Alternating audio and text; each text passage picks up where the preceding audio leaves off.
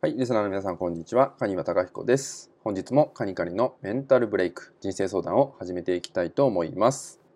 え今日はですね、これからの時代に必要な成長方法っていうね、お話をしていきたいと思います。えこれはね、僕自身もすごく実体験している話で、まだまだ成長途中でもあるんですけど、まあ、そんな中で自分が体験してね、まあ、いろんなね、葛藤を繰り返してきたってことがあるんでね、そんなことをシェアできたらなと思います。まあ、これからの時代っていうのはね、まあ、風の時代になったとかね、まあ、この時代ってね、えー、何年か前から言われてきてると思うんですけど、まあ、個人っていうのがすごく尊重されてくる時代ともね言われますよね。まあ、そんな時に大切な成長方法っていうのがですね、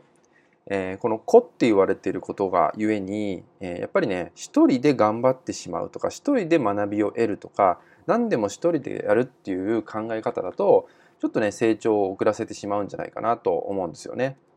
でこんな僕自身も実際に全部一人で抱えてしまうっていう癖がすごいありました。まあ、今でもねなかなか抜けないとこってあるんですけど、えー、このね全部何でも一人でやっちゃうっていうのは、えー、もちろんね時に大事なこともあるんですけどやっぱつまんなくさせてしまうんですよね自分自身を。まあ、そんなことを僕自身もすごく痛感しました。じゃあねこれからの時代にどんなことがね、えー、必要となってくるかっていうとやっぱり手を伸ばせるかどうかってことなんですよね。そう自分の手を伸ばせるかどうか、まあ、つまり人に助けを求められるかどうか頼れるかどうかとかね自分の足りないとこを自覚してそれを助けてもらうためにお願いできるような自分になるってことがね非常に重要です。ですから手を伸ばしていくってことなんですよね。で自分が手を伸ばさないと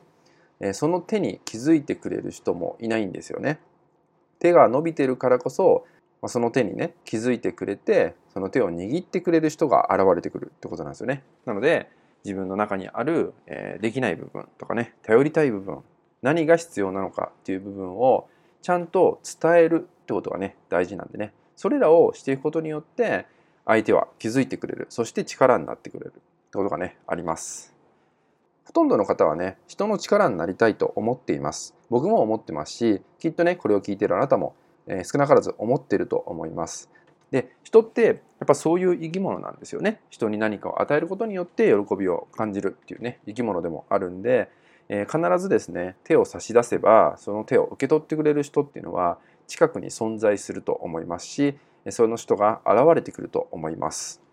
ですからまず自分が何が必要として何が足りないのかどんなことを頼っていきたいのかっていうのをしっかりと伝えるってことをね、え、してみるように、え、意識向けてほしいと思います。是非ね手を伸ばすっていうねことをね、え、日常生活の中でもね、え繰り返してやっていただけたらと思います。